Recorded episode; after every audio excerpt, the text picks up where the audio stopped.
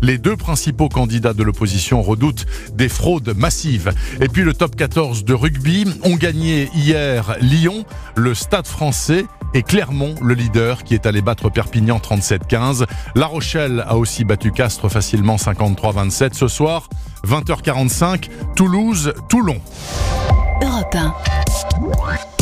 Enquête de science, même en ce dernier dimanche de l'année 2018, c'est toujours et encore et avec beaucoup de plaisir avec Alain Sirou. Bonjour. Bonjour Bernard, bonjour à tous. Alain, preuve que l'actualité scientifique ne s'arrête jamais. Nous, vous, moi, parce que nous sommes d'humbles mortels, nous nous apprêtons à boucler une orbite de 365 jours autour du Soleil. En Virgule clair, 25. Exactement, voilà, virgule 25. Donc on va ouvrir le champagne dans cette nuit du 31 décembre au 1er janvier. Mais, mais, mais les spécialistes du système solaire, eux, s'apprêtent à passer une nuit blanche, mais pas pour faire la fête. Ils seront tous au boulot avec un rendez-vous entre une toute petite planète et une sonde spatiale. Ouais. Expliquez-nous. Bah, la toute petite planète, comme vous dites, s'appelle Ultima Thule. Hmm. Thule, vous savez Bernard, c'est dans la mythologie gréco-romaine, c'est la région la plus septentrionale du monde connu. Ah, C'est un lieu mystérieux, c'est c'est ce qu'il y a de plus loin.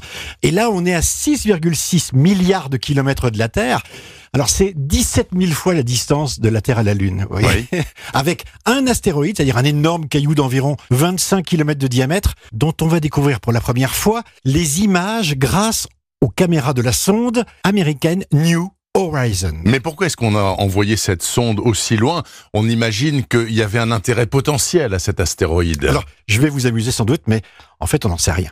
On sait rien. Bon, on envoie un truc, on verra bien. New Horizon, c'est la première sonde spatiale de l'histoire qui nous a fait découvrir Pluton, vous savez, et son satellite Charon. Ah, c'est pas rien. ça. Pluton, qui était à l'époque euh, la neuvième planète du système solaire, découverte par un astronome amateur américain, Clyde Tombaugh, et qui, compte tenu de sa taille, a été rétrogradé au au rang de planète naine. Alors, Oui. je sais pas si vous vous souvenez, c'était en juillet 2015, et c'était un moment incroyable. hein. Le survol de Pluton nous a montré un astre couvert de glace avec des paysages à couper le souffle entre la banquise, des sommets montagneux, des volcans de glace qu'on appelle du cryovolcanisme, on a découvert un corps actif là où on attendait la mort, le silence, la désolation, et jusqu'au bout, jusqu'au bout, la diversité du système solaire est une surprise. Ouais. Donc, New Horizon a survolé Pluton à très grande vitesse, et on s'est demandé ce qu'on pourrait faire en plus euh, à ce moment-là. Donc, on a pointé le télescope spatial Hubble dans sa direction, et on a cherché jusqu'à trouver sur sa trajectoire L'astéroïde le fameux Ultima astéroïde Thule. Ultima Thule. D'accord, je comprends mieux. Mais si je vous comprends encore mieux, Mmh.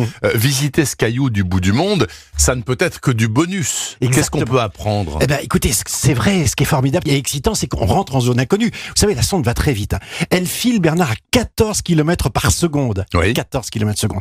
Et trois ans après son passage, euh, après euh, Pluton, eh bien, elle navigue dans ce qu'on appelle la ceinture de Kuiper. C'est une sorte de zone en forme d'anneau qui est composée de dizaines de milliers de corps de plus de 100 km de diamètre et, et qu'on connaît très mal. Il y aurait là des petites planètes, des comètes, des tas de débris de la formation du système solaire, donc des objets très primitifs, très anciens, de plus de 4 milliards d'années et dont on aimerait bien connaître la composition parce que ça a sans doute pas beaucoup changé. C'est dingue parce que vous maniez des concepts qui me sont tellement étrangers que je peux pas visualiser tout ça. Est-ce que la sonde va ensuite sortir du système solaire? Est-ce que ça pourrait être là encore une première? Absolument oui. Alors elle va continuer tout droit et filer vers les étoiles. Et vous savez, la question c'est pas facile. hein. C'est quoi la frontière? Il faut imaginer un fleuve qui se jette dans la mer. Oui. À partir de quand l'eau de ce fleuve devient-elle l'eau de la mer? Vous voyez, il n'y a pas de frontière très claire. Donc, Hmm. donc il y a quelques jours, la NASA a annoncé que la sonde Voyager 2, qui avait été lancée en 77 et qui communique toujours avec la Terre 41 ans plus tard, dingue. avait comme sa sœur jumelle il y a 6 ans quitté elle aussi le système solaire, ou plus exactement, on va dire, la sphère d'influence du Soleil, ce qu'on appelle l'héliosphère. Bon, elle est trois fois plus loin que New Horizon. Euh, Chaque message met 16h30 à atteindre la Terre, et le temps qu'il lui reste à parcourir pour atteindre la première étoile est estimé à 40 000 ans. Oui, voyez le gouffre Ouais, ouais, écoutez, ce sera sans nous, sans aucun doute. Avec ce survol le plus lointain jamais réalisé, est-ce qu'on aura fini de visiter le système solaire? Non.